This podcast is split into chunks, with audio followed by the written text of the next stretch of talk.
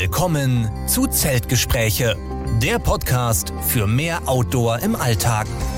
Immer montags mit Sebastian Breuer und Robert Klink.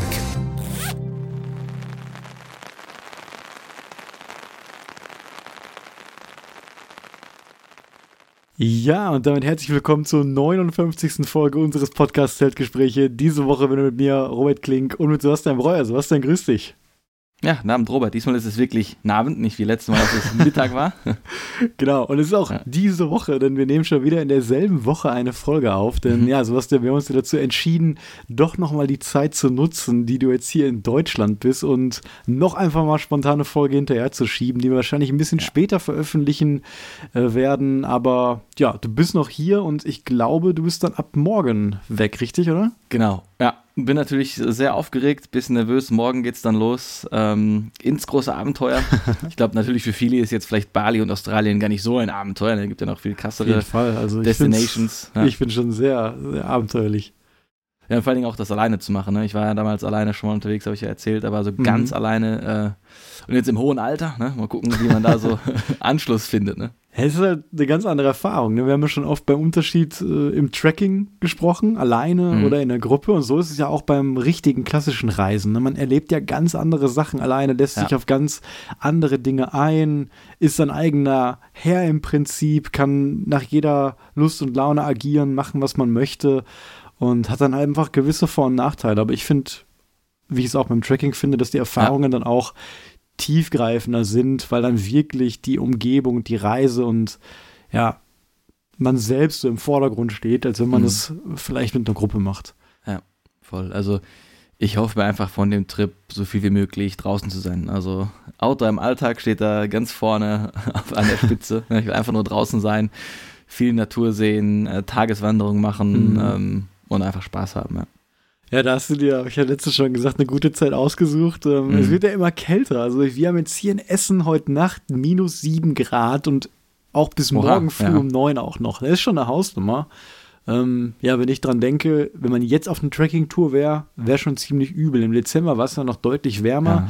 In München ist, glaube ich, sogar ein bisschen wärmer bei euch, glaube ich, oder? Tatsächlich, ja. Wir haben jetzt hier minus fünf Grad. Nachts geht es dann nochmal auf minus neun runter. Und natürlich haben wir immer noch Schnee und auch Eis. Mich heute noch fast langgelegt, noch einen kurzen Schlüsselbeinbruch vor dem Urlaub. Ne? Ähm, ja, es ist äh, richtig krass hier. Und ähm, was auch noch ein bisschen gestört hat, ist, wir haben jetzt gerade ähm, den, äh, ja nicht den Protest, aber wir haben ganz viele Traktoren hier in München gerade. Und das hat fast die halbe Stadt lahmgelegt. Das ist crazy gewesen. Ja, auf jeden Fall. Ähm, ja, ansonsten, du hast schon gesagt, wir haben relativ spät äh, mhm. 20 vor 10 gerade. Und ja. ich bin auch echt geschafft, denn ich war heute zum ersten Mal wieder bouldern. Stark. Und äh, musste erstmal langsam wieder reinkommen. Also ich hatte jetzt einen Monat Pause, habe ich ja schon erzählt. Ich war dann einmal nach der ersten Krankheit, ähm, habe mir dann direkt meine Schulter verrenkt dann ja. musste ich wieder zwei Wochen Pause machen, dann war ich noch einmal. Dann war ich jetzt wieder krank und jetzt heute wieder das erste Mal, aber es ging richtig gut. Also ich bin körperlich wieder voll fit, glaube ich. Habe mich diesmal vernünftig warm gemacht und ja, habe auch zum ersten Mal meine Bowler-Session so ein bisschen getrackt mit der neuen Garmin-Uhr, äh, die ich habe. Und da kann man dann immer die Route einstellen, die man quasi gerade macht, also vom Aha. Grading her. Mhm. Dann drückt man auf den Knopf, dann macht man die, dann wird die Zeit gemessen, dann kann man sagen, hat man die geschafft oder nicht geschafft. Und am Ende hat man jetzt echt eine nette Statistik, auch natürlich die klassischen Werte wie Herzfrequenz und sieht dann auch, ähm, ja, was, wie gut das Training war, sieht, wie viele Routen man von jeder Kategorie geklettert hat und ja, das werde ich jetzt mal verfolgen. Ähm, Nachteil an der ganzen Sache war, ich habe meine neue Uhr direkt so ein bisschen verkratzt, als ich dann mal so runtergefallen bin. Das bleibt natürlich nicht aus, äh, dass man da irgendwie mal dran schrappt. Und ja, sonst habe ich meine Uhr mal abgemacht, weil eigentlich so mit Schmuck zu klettern ist nicht unbedingt empfehlenswert. Also mit einer mhm. Halskette würde ich das schon gar nicht machen. Aber ich meine, so eine Auto ist natürlich dazu auch gemacht oder gedacht, dass sie immer so ein bisschen Schäden nimmt, ne? Klar, also ich stelle mir nur vor, also bei meiner so Unto, die ist auch ein bisschen breiter jetzt vom Display her, da ist dann schon die Beweglichkeit von meinem Handgelenk sehr eingeschränkt. Ähm, also deswegen mhm. würde ich mit der einfach schon nicht ähm, bouldern gehen. Ich wollte noch fragen, wie ist es mit deiner Schulter gelaufen? Ist da alles gut gegangen? Ja, ähm, das habe ich auch nicht auskuriert. Das hing so eine, ja. äh, eigentlich so eine Woche dran. So ein, glaube ich, eingeklemmter Nerv, aber das war jetzt voll in Ordnung auf jeden Fall. Top, sehr gut. Ja, und ich will mich auch wieder ans Wandern rantasten. Ich Mhm. habe ja letztens schon von der kleinen Wanderung erzählt und auch im Alltag. Äh, wir wollen ja immer Auto am Alltag machen. genau. Versuche jetzt zumindest immer ähm, 10.000 Schritte zu machen auf irgendeine Art. Na, das ist Ja. immer so ein guter Indikator, das ist nicht allzu viel, das kriegt man noch gut im Alltag unter. Und auch heute bin ich in der Mittagspause kurz einmal um den Block gelaufen und Mhm. wollte dann mal eine halbe Stunde laufen, aber es war so verdammt kalt. Ich hatte keine Handschuhe an, keine Mütze, eine zu dünne Jacke. Ich war echt überrascht davon, wie kalt es war. Und äh, dann bin ich auch schnell wieder hoch und bin tatsächlich in meiner Wohnung einfach mal so ein paar Runden gelaufen, irgendwie mit Kopfhörern drin, das ging auch ganz gut. Und äh, ja, hab mich so mal ein bisschen zumindest bewegt, um ja, mich langsam auch mal bis an die großen, auf die großen Etappen vorzubereiten. Ja, ich weiß gar nicht, wie wir uns auf äh, Schleswig-Holstein vorbereiten sollen. Also ich komme ja dann gerade aus meinem Urlaub irgendwie zurück. Ähm, ich müsste da dann irgendwie fit machen, aber ich glaube, Ja. auf diese Distanzen, das wird schwierig, sich da, da muss man ja schon irgendwie Marathontraining machen, um sich da vorzubereiten. Das kriegen wir schon hin. Man wird spätestens Klar. unterwegs Fitness, sagen wir immer wieder. Und ich glaube, Genau. wenn, wenn man regelmäßig, wenn du eine Woche oder zwei vorher ähm, alle zwei, drei Tage mal vielleicht eine Wanderung machst, das, das reicht schon. Oder im Alltag eben darauf achtest, auch viel zu laufen. Ähm, ich denke, das geht schon ganz gut. Ja, also wir schaffen es ja eh immer. Also ich mache mir eh nie Sorgen, dass wir es nicht schaffen. Wir haben ja bis jetzt nie irgendwas abbrechen müssen. Ich fand es immer verwunderlich bei mir persönlich. Ähm, Ich versuche mich ja schon auf die, auf unsere Routen vorzubereiten, gehe dann viel joggen, mache Fitness. Und diese Anstrengung ist dann doch immer eine ganz andere und da ist dann einfach viel dieses Mentale noch mit drin. Auf also jeden Fall. Mhm. ich weiß noch in der Hot Routes, als wir dann auf diesem einen Berg waren, ich dachte mir, boah, da hätte ich hier niemals für trainieren können, für, für diese Belastung. da kann ich joggen gehen, wie ich will in meinem Park um die Ecke. Da, da komme ich einfach nicht an, dieses, an diesen Belastungsgrad dran, einfach die Dauer nicht. Mhm. Ja, deswegen ist es einfach gut, sich fit zu halten, sich gesund zu halten, Gelenke gesund zu halten. Und dann muss man sich da durchkämpfen. Ja, deswegen schaffen tun wir es immer. Ähm, aber ich glaube, perfekt vorbereiten ist, ist schwierig. Gerade wenn wir jetzt 40 oder mehr Kilometer am Tag laufen wollen. Ja, also es wird schon nicht ohne. Wir werden auf jeden Ja. Fall leiden, das bleibt nicht aus. Aber das ist ja auch, glaube ich, der Reiz dieser Route, den ich mir da vielleicht überlegt habe. Ne? Das soll so ein kleiner Mhm. Benchmark werden. Vielleicht eine Herausforderung für alle Ultraleicht-Tracker, das auch mal nachzumachen. Aber erstmal müssen wir das überhaupt schaffen. Ja. Und bis jetzt ist diesen Trip ja noch keiner gegangen. Aber ich denke mal, umso näher das jetzt kommt, äh, desto Mhm. mehr werden wir auch im Podcast darüber sprechen und vielleicht nochmal Ja. ausführlich diese Tourenplanung durchgehen. Da interessieren sich ja auch immer viele Leute für. Ja, und das das Faszinierende an der Tour ist einfach diese Trackingplätze, die Schleswig-Holstein da oder wilde Schleswig-Holstein da zur Verfügung stellt. Das ist Mhm. einfach klasse. Da habe ich halt richtig Bock drauf, dann so sorgenfrei, dass man keine Gesetze bricht, in der Natur zu schlafen. Ne? Ja, das wird schon cool. Ja. Ja, ansonsten vertreibe ich mir die Zeit und gucke gerade noch ein paar ältere Kai Sackmann-Videos. Mhm. Ähm, Habe ich ja schon oft erzählt. Also Kai Sackmann mittlerweile ein halbes Jahr her, dass er wirklich aufgehört hat mit YouTube. Ich bin echt tief traurig, ne, weil das wirklich der Kanal und die Person war, die mich so an das ganze Thema am meisten rangeführt hat und wo ich unglaublich viel lernen konnte. Und ja, bis heute finde ich die Wandervideos von, von Kai mit die besten, unterhaltsamsten Mhm. und gerade wo du auch diese langen Distanzen erwähnt hast, wir sind ja jetzt Ja. den Moselsteig gelaufen und er hat vor zwei oder drei Jahren auch den Moselsteig gemacht, auch mit Ultraleitgear und ist am ersten Tag zum Warmlaufen 52 Kilometer gelaufen. Zum Warmlaufen. Ja, und ähm, Oh. das auch, natürlich ist er auch ein bisschen älter als wir, ne? Aber da sieht man, wenn man sein ganzes Leben lang wandert, was man da auch für eine Leistung bringen kann. Das war natürlich auch ungewollt so ein bisschen und viel zu viel für Mhm. ihn. Wenn man alleine ist, läuft man prinzipiell sowieso immer länger, ne? Ja. Habe ich so mitbekommen aus Erfahrung, weil man dann natürlich auch, ähm, ja, weniger Themen hat, man unterhält sich nicht, man konzentriert sich auf andere Sachen, Ja. ähm, muss auch weniger Pausen machen. Ne? Wie oft ist das, dass wir wegen mir anhalten müssen, dann wieder wegen dir, vielleicht noch dann wegen der dritten Person und umso mehr Ja, ja. Leute man hat, desto mehr Pausen macht man auch. Ähm, und dann hat er keinen richtigen Schlafplatz irgendwie gefunden, musste vielleicht auch noch durch ein Naturschutzgebiet und hat dann darauffolgende Tage auch so ein paar Probleme gehabt. Aber ja, trotzdem, ne, auf jeden Fall beachtlich die Leistung und ich Ja, das finde, wäre eine, ja, sorry, das wäre eine? Frage gewesen, dass er am nächsten Tag Probleme, also nach 52 Kilometern zum Einlaufen. Wie hat ja, also da gefühlt einlaufen sich Tag? nicht wirklich dann, aber äh, hat es auf jeden Fall viel gemerkt, aber er hat es dann einfach so auch weitermachen können. Ne? Aber dann hat er auch wieder Touren gemacht, wo er ganz klar sich dann distanziert hat von diesem Kilometer machen und dann Mhm. auch wieder mehr so die Natur genossen hat, ne? Und die Ja. Art, so wie er die Natur generell immer so gesehen hat und wahrgenommen. Ich finde diese Stimmung, die hat unglaublich angesteckt, weswegen mir das auch super Mhm. Spaß macht, diese Videos zu gucken. Und was ich auch immer so ein bisschen als Inspiration aufgenommen habe für, für meine Tourenvideos und auch immer versuche, so den Leuten das auch so ein bisschen weiterzugeben, was mich so an der Natur begeistert und welche Ja. Aspekte, ne?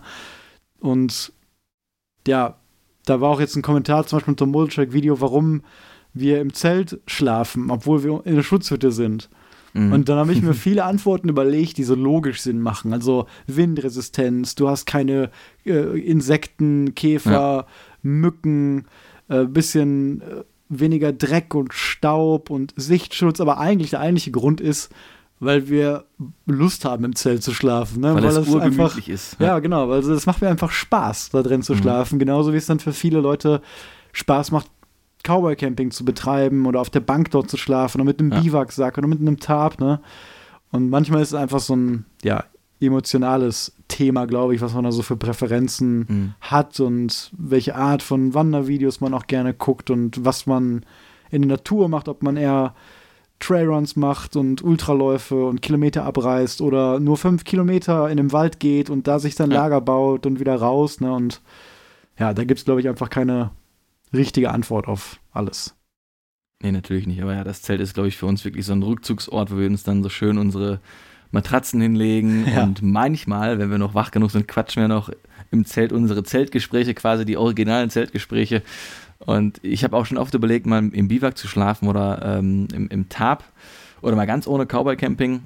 Aber ich finde einfach, für mich ist irgendwie das Zelt doch irgendwie am gemütlichsten, am coolsten, dass man da so reingeht in so eine kleine Höhle irgendwie. Ich glaube, ich könnte es mir in den Alpen vorstellen mit dem Biwak, weil es ist ja ein bisschen schwierig mit dem Zelt oder auch verboten, glaube ich. Und mit dem Biwak ist das so ein bisschen so eine Grauzone und da könnte man dann einfach mal so eine Wanderung, Wanderung machen mit dem Biwak, sagt mit, kann den irgendwo hinlegen und da drin pennen. Da könnte ich mir das halt für diese Situation vorstellen, sonst immer gerne mit dem Zelt. Ja. Ist halt so eine Art Rückzugsort auch. Ne? Ich glaube, das macht es auch für viele einfacher, in der Natur zu schlafen, Ja. wenn man dann ja noch so eine gefühlte unlogische Sicherheit im Prinzip hat. Man hat dann Ja. wirklich so ein 15D DCF bei uns und kann auch durchgucken, Ja. aber trotzdem hat das so einen Gemütlichkeitseffekt ne? und Ja. so eine falsche Sicherheit. Ja, und bei dem, bei dem Podcast mit diesem Bärenangriff, den ich vor ein paar Folgen erzählt hatte, Oh, hat er bei auch durchs Zelt gebissen. Also das Mhm. bringt wirklich 0,0, ne? Gut, dass du das sagst, Steve. Da wollte ich mir unbedingt nochmal anhören. Wie hieß Ja. der Podcast nochmal? Weißt du das noch? Ja, Tooth and Claw. Okay. Zahn und Klaue. Hört sich an, als ob Kurz wir dafür. Werbung machen. Ich wollte aber wirklich Nee. wissen, wie der heißt. Um, Hör ich mir gleich nochmal eine Folge von an. Ja. Das klang echt interessant. Der ist echt cool, ja. Ja, ansonsten, ich habe jetzt schon viel von meiner Uhr erzählt. Das ist das Letzte, was ich dazu sage. Habe ich nämlich letzte Folge vergessen, aber ich bin echt begeistert. Die hat noch eine äh, Taschenlampenfunktion jetzt inklusive. Das hatte mein Vorgänger auch nicht, die Instinct 1. Mhm. Und ich dachte erst auf dem Papier, ja, ist das so ein Gimmick irgendwie, ne? Weil Ja. manche Uhren haben dann, die machen einfach das Display dann ganz hell Ja, und ganz auch, weiß. Aber die hat eine bombenhelle LED, vier Helligkeitsstufen und Rotlichtmodus. Also wirklich Mhm. vergleichbar mit einer Kopflampe. Unglaublich hell, kannst sofort mit zwei Klicks anmachen. Und ich glaube, wirklich in der Realität unglaublich nützlich, äh, nützlich Ja. für eine Tracking-Tour.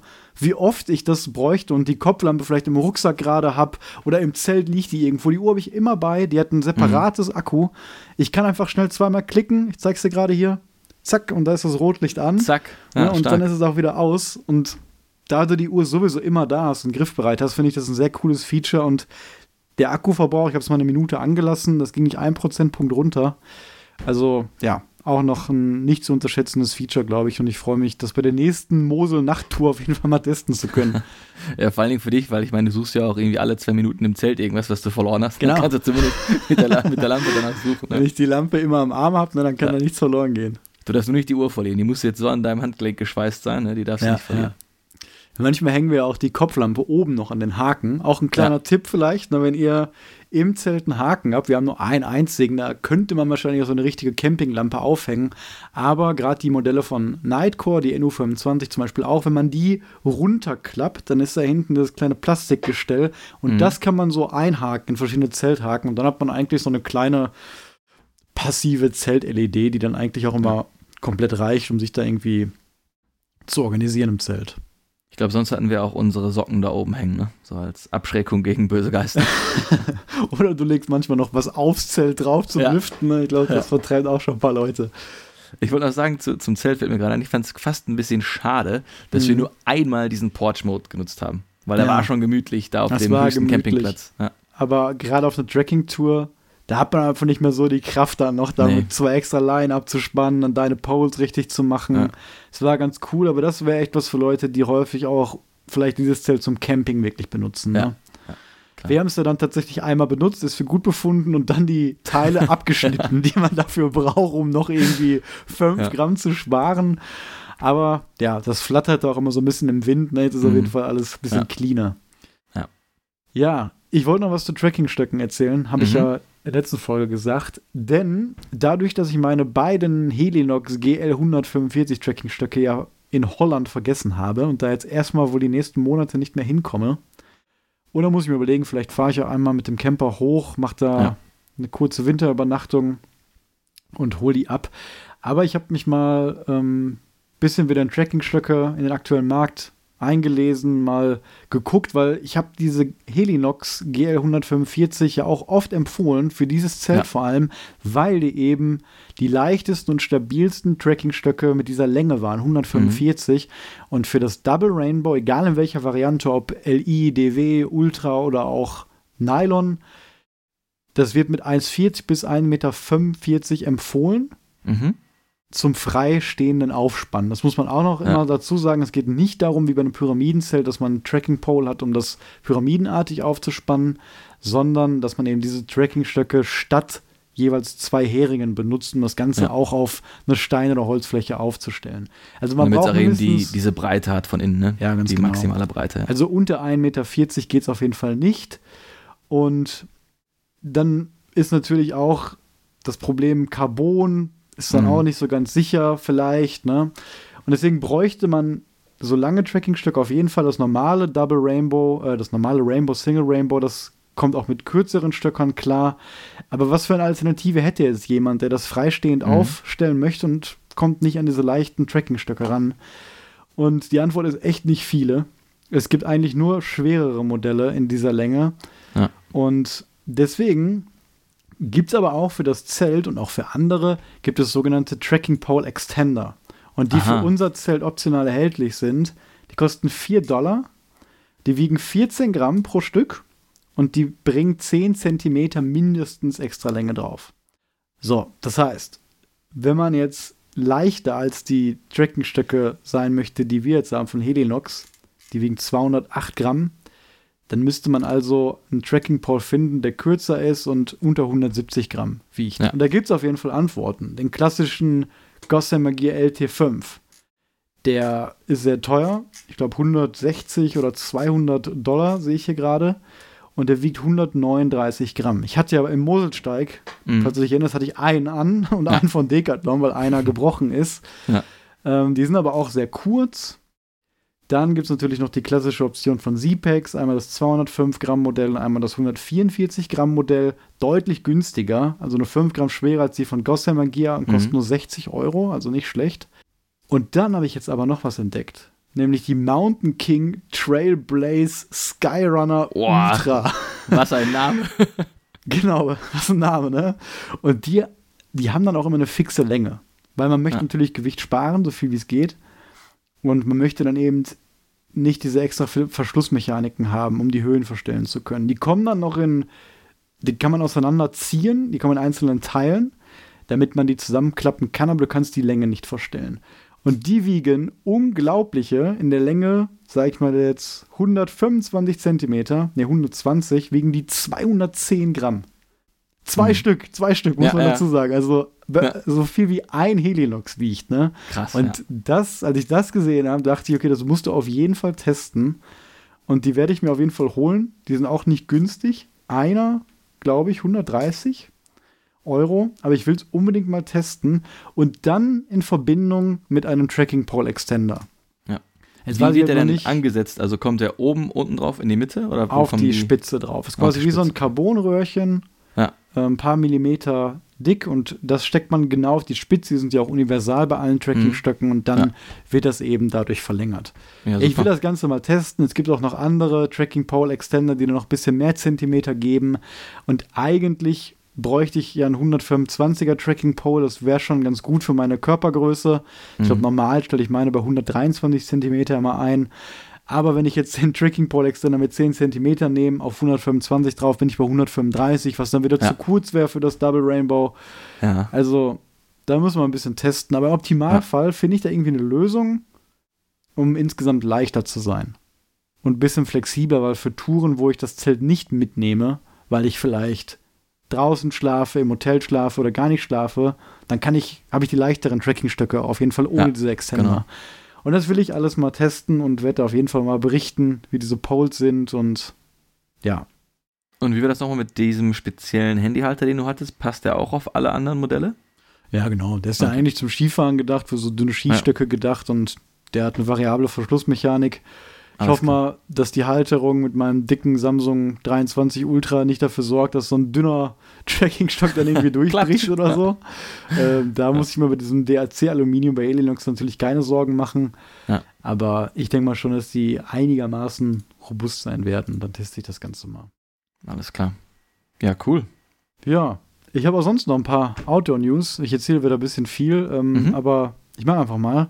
Ja. Ich habe eine E-Mail bekommen von Huckepax aus Köln, dass endlich wieder ein neuer Phoenix-Badge da ist. Das heißt, es sind wieder ein paar Phoenix Lights, ähm, die heißen, glaube ich, mittlerweile nur noch Phoenix, Rucksäcke produziert und sind jetzt gerade da zum Bestellen. Vielleicht, wenn die Folge online geht und ihr hört, da sind die schon weg. Aber Mhm. als Tipp, wenn ihr wirklich an diesen Ruck Rucksäcken von Huckepacks interessiert seid, für mich immer noch die besten und coolsten Rucksäcke. Ich hatte ja lange selber auch einen. Ja. Ähm, dann subscribt da diesem Batch Newsletter. Und dann werdet ihr informiert, wenn wieder welche zum Verkauf da sind. Dann müsst ihr schnell sein und könnt dann wieder so ein richtig cooles Premium-Modell bestellen. Sind die dann identisch zu dem, den du hattest? Oder ist es so ein bisschen Next Generation, ein paar neue Features, ein bisschen leichter, ein bisschen besser? Oder ist das Ja, da identisch gibt es mit dem? verschiedene Modelle. Ich würde sagen so vier, fünf Stück. Ja. Unterschiedliche Größen. Dann werden die auch immer aktualisiert. Ich denke, einige Verbesserungen werden da auch noch sein oder Anpassungen. Ja. Und es gibt halt nicht wie bei manchen Herstellern nur drei oder vier verschiedene Längen, sondern zwölf oder 15. Okay. Also wirklich minutiös wird die Rückenlänge Ja. dort äh, angegeben und du bekommst dann wirklich einen Rucksack, der optimal angepasst ist. Und je nach Rückenlänge, die du hast, vergrößert sich dann auch das Volumen des Rucksacks. Also ich hatte zum Beispiel, glaube ich, dann 48,5 oder sowas und Ja. hättest du jetzt einen Zentimeter größeren Rücken oder längeren Rücken, dann wär's schon bei 49 Liter, dass das wirklich komplett auf den eigenen Körper passt. Richtig geil. Ja. Ja, und zum Schluss noch die letzte Auto-News vielleicht. Oder zwei habe ich noch. Ähm, die Seewaldtalroute, von der ich auch schon mal erzählt habe, eine Route, die ich in Essen gemacht habe, die ich auch letztens gelaufen bin. Da gibt es so ein paar Routenänderungen. Einerseits habe ich den an einer Stelle so ein bisschen verbessert, dass die mehr durch den Wald läuft und weniger durch die Stadt. Und der Baldenersteig wird wahrscheinlich dieses Jahr ähm, auch geändert werden, weil wir in Essen an einer gewissen Stelle am Baldener See jetzt eine Einsturzgefahr haben, weil irgendwelche unterirdischen Stollen jetzt wohl Oh. neu bewertet worden sind. Ja. Und ja, die Ämter sind wohl der Meinung, dass jetzt die Wanderer ausschlaggebend dafür sein könnten, dass dann irgendwo die Erde einbrechen könnte. Das ist Mhm. sehr schade, weil der Part, den das betrifft, der war wirklich sehr cool. Das ist ein steiler Anstieg, der wirklich cool durch einen Single Trail im Wald ging.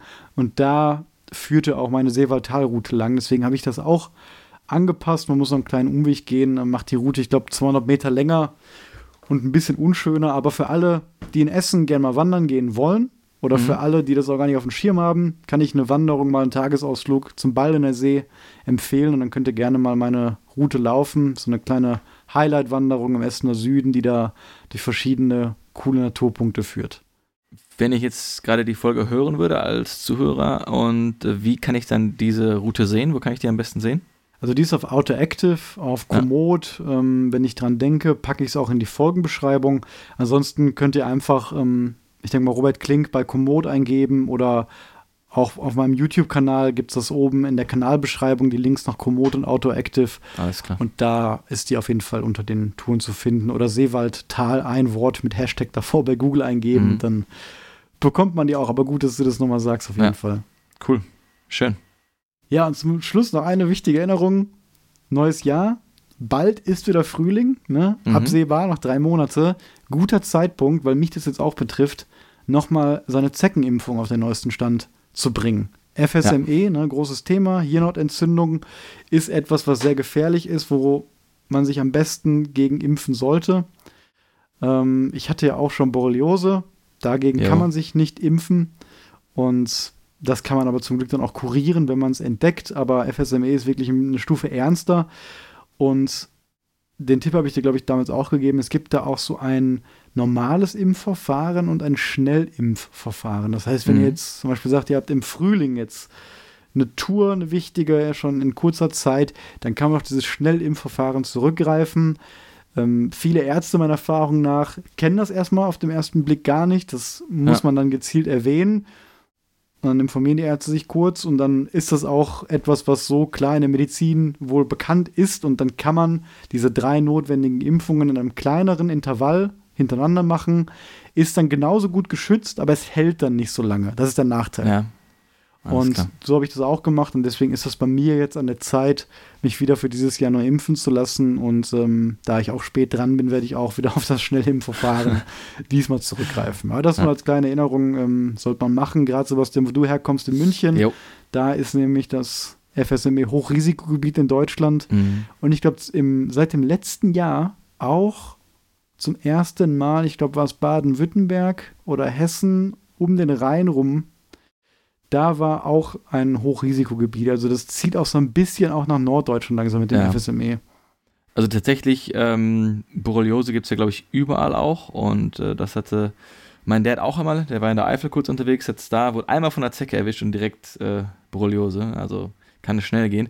Bei FSME, ähm, da wurde ich als Jugendlicher oder als Kind schon geimpft, weil ich war mit der Family damals, als ich noch eben in Essen gewohnt habe, viel in Österreich und Bayern im Urlaub. Ich wusste damals schon, wie schön das hier ist. Und ähm, da war eben auch schon ein Risikogebiet. Dann habe ich dann als Kind eben diese Impfung bekommen. Und wenn man die dann dreimal schon hatte als Kind, muss man die dann nur noch auffrischen. Das heißt, als wir jetzt in der Schweiz waren etc., ähm, da habe ich dann nur eine Auffrischimpfung gebraucht und war dann wieder beim vollen Schutz für, ich glaube, jetzt drei oder fünf Jahre sogar. Also bei mir ist das Okay. dann ein bisschen anders, ja.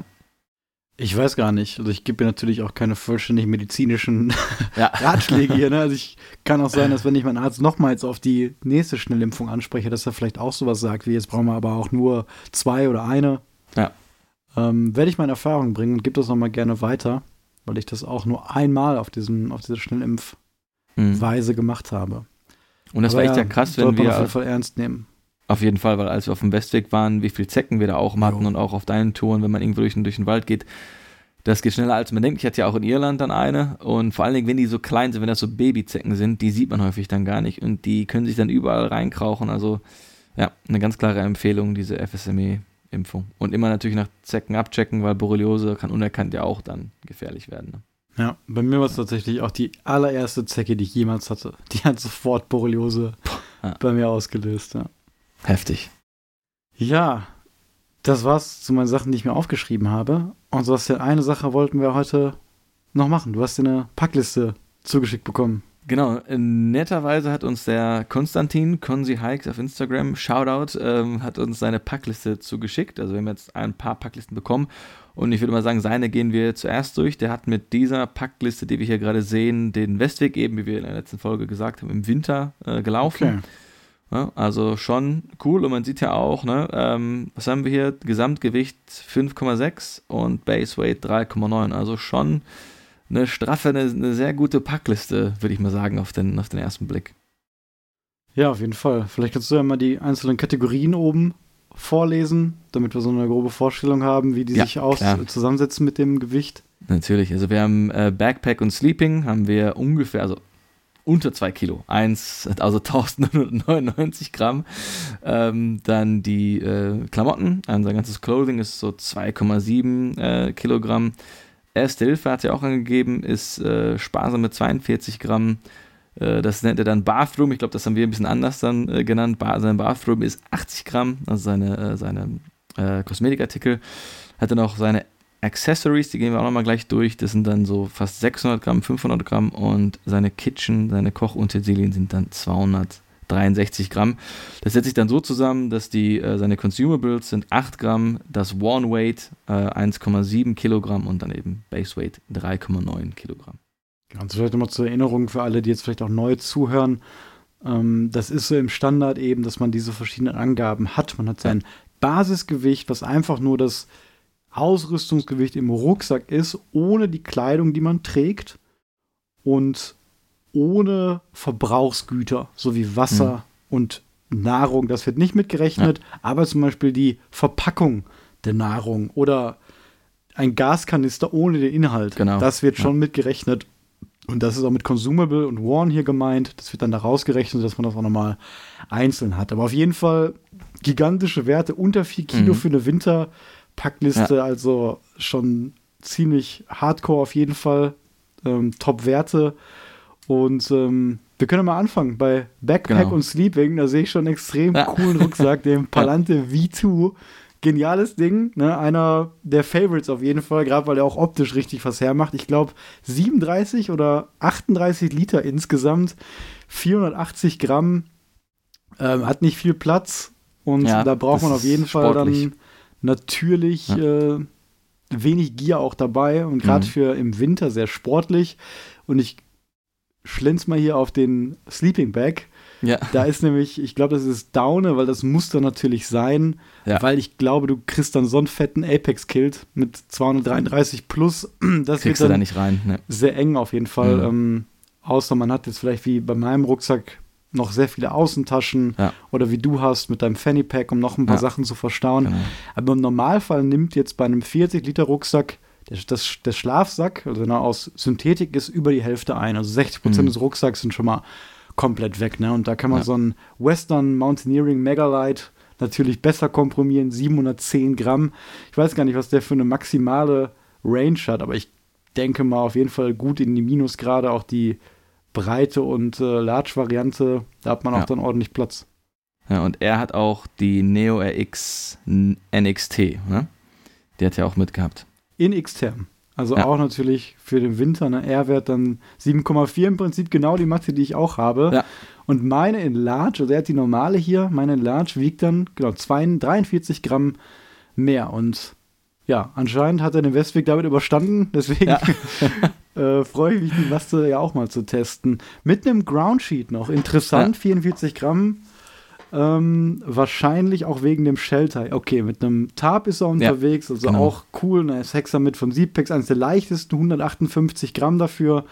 Und gerade wenn man in einem Tarp ist und auch gar keinen Boden hat, dann ist ein Groundsheet natürlich sehr zu empfehlen. Wenn man, so wie wir, ein Zelt hat und dann zumindest einen ja. ganz dünnen Boden hat, dann kann man sich das sparen. Manche machen das aber trotzdem, um dann im Prinzip die Isomatte oder den Zeltboden auch noch extra ja zu schützen und haben dann vielleicht noch eine Zeltplane dabei. Also ich will ihm jetzt nichts unterstellen, aber ich glaube doch, dass er auch, ich kenne ihn ja auch persönlich, der ist so groß wie wir, auch noch ein bisschen breiter fast. Ich glaube schon, dass er auch die äh, Regular White hat, weil du auf den, auf den Schlafsack guckst Mega Light Large White ja, und dann aber nur diese kleine Matratze. Ich denke, dass er da vielleicht ein bisschen geschummelt hat, aber das frage ich ihn dann nochmal.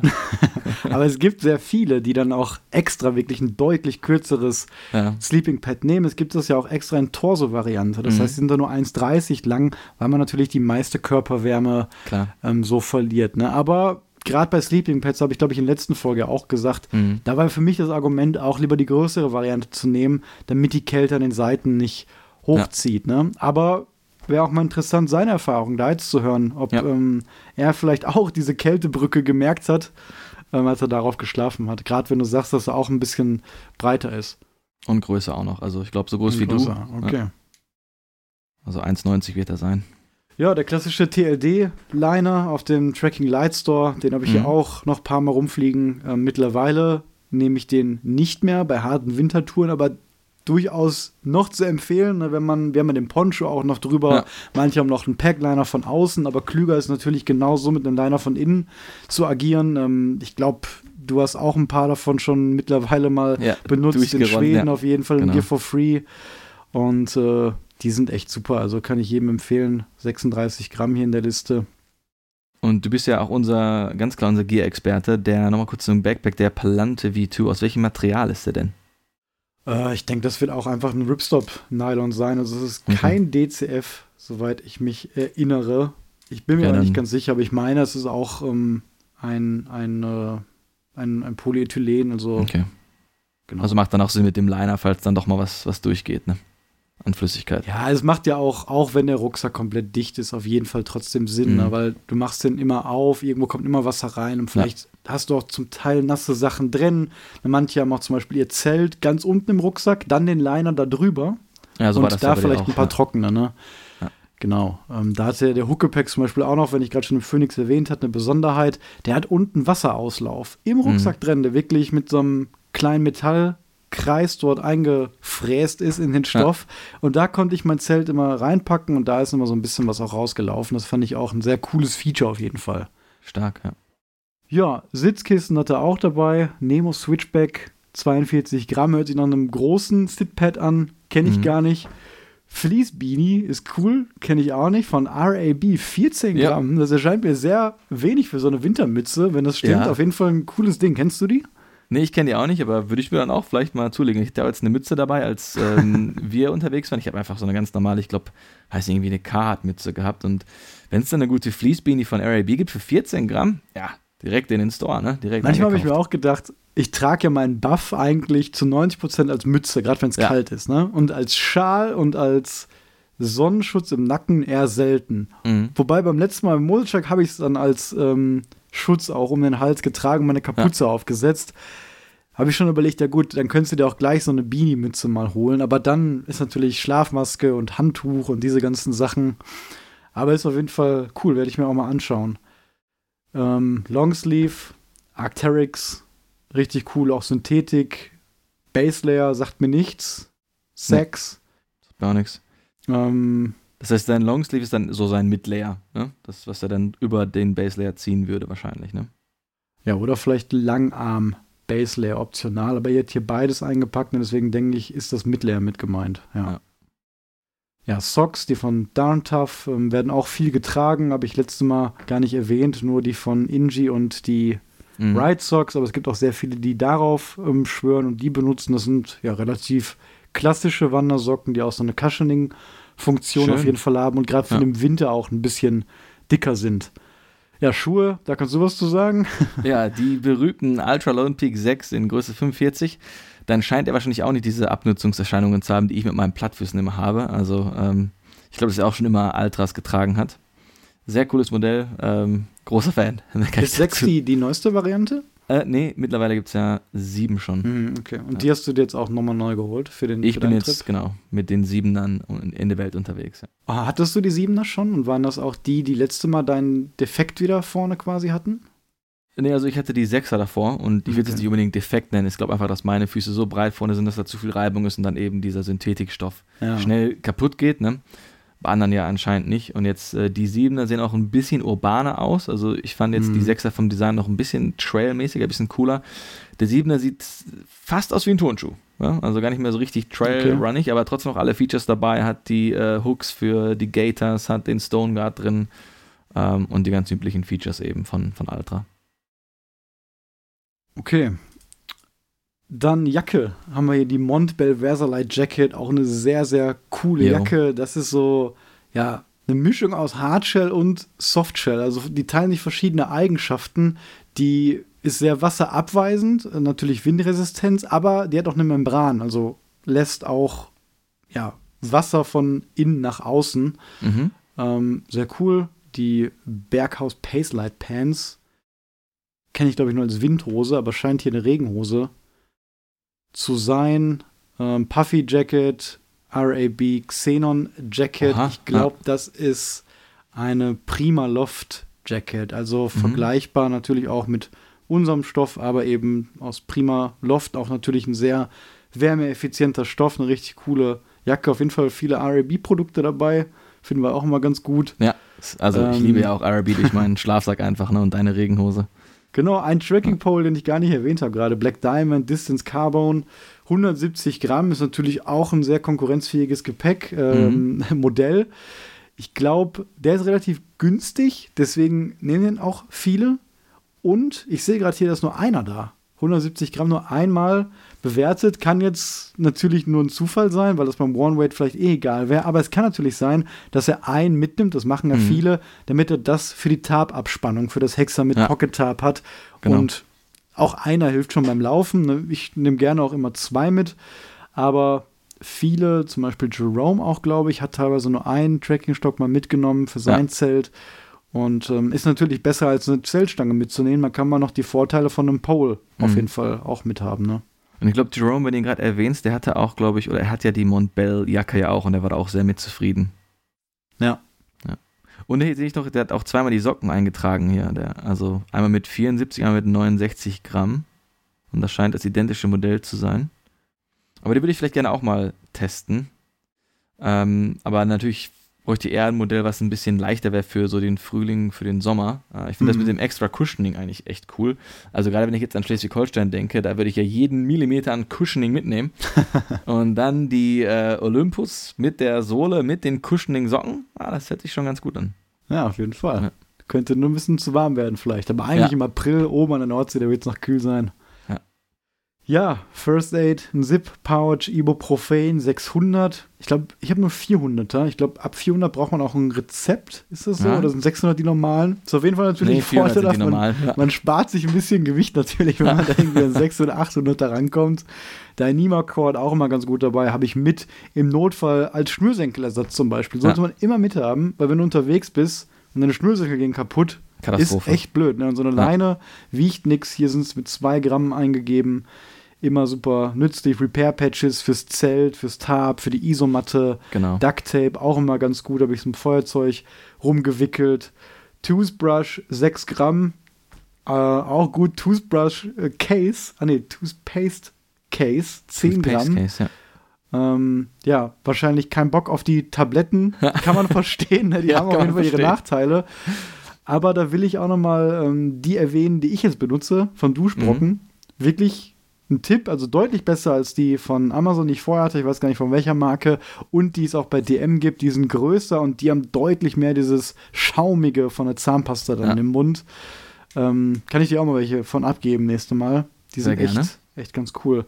Hand Sanitizer auf jeden Fall auch ganz cool. Und haben wir letzte Woche auch darüber ja. geredet, Sebastian. Genau. Er hat das Bidet dabei, das Backcountry Bidet. ja. ja. Geil. Also, das haben wir auch nicht nur mit, haben wir schon gesagt. Ähm, ganz cool, aber auf jeden Fall kann man sich einiges sparen, aber dann braucht man mhm. auf jeden Fall den Hand-Sanitizer auch. da brauchst du Hand-Sanitizer und du brauchst halt ordentlich Wasser. Ne? Gut, er hätte wahrscheinlich viel Schnee auch noch gehabt und alles ja. Mögliche. Da war jetzt kein Wasserproblem. Ne? Und was er auch mit hat, finde ich richtig cool, die Anti-Chafing Cream. Mhm. Also Chafing ist ja das, was ich immer habe, das, das, die Abreibung von der Haut und er hat eben auch jetzt diese Creme dabei, die packt man sich eben vorher drauf, damit eben dieses Abreiben nicht erst passiert. Kennst du die? Ich kenne die nicht, das ist auch die, steht hier Asus Women's Chamois Cream, wie auch immer man das aussprechen möchte. Also die kenne ich leider nicht. Ich habe ja von der Apotheke einfach eine äh, bekommen, die mir so ähm, ja, beraten wurde und die läuft, hm, funktioniert super. Aber ich glaube, das ist wahrscheinlich sowas aus dem Radsport, was er hat, denke ich mal. Ähm, weil da ist ja auch das Chafing immer ein Riesenproblem. Mhm. Ähm, ist bestimmt gut, also würde ich auch gerne mal ausprobieren. Ja, sehr cool auf jeden Fall. Ist ja. immer schön, so andere Packlisten zu sehen. Da findet man immer noch ein, zwei interessante ja. Produkte, die man so nicht kennt, weil es einfach so viele gibt. Ähm, ja, Thema Technik. Powerbank klassisch, Nightcore NB 10.000, eine grundsolide. Äh, Best in Slot auf jeden Fall an der Stelle. Ja. Also besser geht's nicht. Es gibt mittlerweile natürlich noch eine Variante, die wiegt 15 Gramm mehr, meine ich. Und die hat eben diese ein, diesen eingebauten Kälteschutz. Das heißt, mhm. die strömt ein bisschen Hitze aus, sobald ja. sie selber feststellt, dass sie zu kalt wird. Und gerade bei Wintertouren ist das etwas, was auf lange Sicht Energie spart mhm. und wahrscheinlich dann sein Gewicht wert ist. Habe ich selber noch nie getestet, aber ist auf jeden Fall eine coole Idee für Wintertouren. Mhm. Anker Nano, ganz klassisch, haben wir auch, haben wir ja. auch bei, ja. Kabel 12 Gramm, äh, wird wahrscheinlich dann 30 Zentimeter sein. Headlamp, Nightcore NU25, aber die UL-Variante mhm. ist ein bisschen schwerer als die alte UL. Hat ja. aber andere Vorteile, hat ein Band, was deutlich dünner ist schon mal und leichter mhm. als das andere. Und man muss nicht so komische Motiv Modifikationen machen wie du bei dir zum Beispiel. Oder das Band tauschen. Ja. Ähm, Nachteil ist, die ist schwerer. Ja. Die hat nicht ganz optimale Helligkeitsstufen, wenn ich mich recht erinnere. Das heißt, die niedrigste Stufe ist nicht so niedrig, wie man sich das manchmal wünschen würde. Ich bin mir nicht mehr ganz sicher. Es gab da auf jeden Fall ein paar Kritikpunkte, die habe ich nicht mehr alle im Kopf. Ähm, ich glaube, Akkulaufzeit ist ein bisschen besser, aber die meisten präferieren immer noch den Vorgänger im Prinzip. Mhm. Ähm, kann auch sein, dass bei der Version jetzt nur das Band anders ist. Also bei den ganzen NU-Modellen blicke ich auch nicht mehr ganz durch. Aber es gibt auf jeden Fall ein neues Modell mit USB-C, was ein bisschen schwerer ist und ein bisschen äh, ja generell schlechter ist. Und da ist es halt schade, dass man noch die alte Version mit Micro-USB im Prinzip benutzen ja. muss.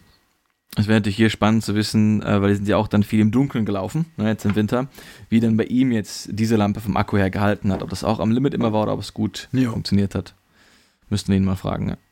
ja, Wallet, Make Your Own Gear, Selfmade. Das würde ich gerne mal sehen. 14 Gramm, auf jeden Fall cool. Ähm, ich habe auch ein Portemonnaie mitgehabt, erst aus Tüvek, dann eins aus DCF und mittlerweile einfach gar keins mehr, weil ich so ein integriertes Portemonnaie quasi in meiner kurzen Decathlon-Hose habe. Also hinten und vorne, so wie das bei den meisten Laufhosen ist, hat man in der Mitte eine Tasche, die man auch mit einem Zipper schließen kann.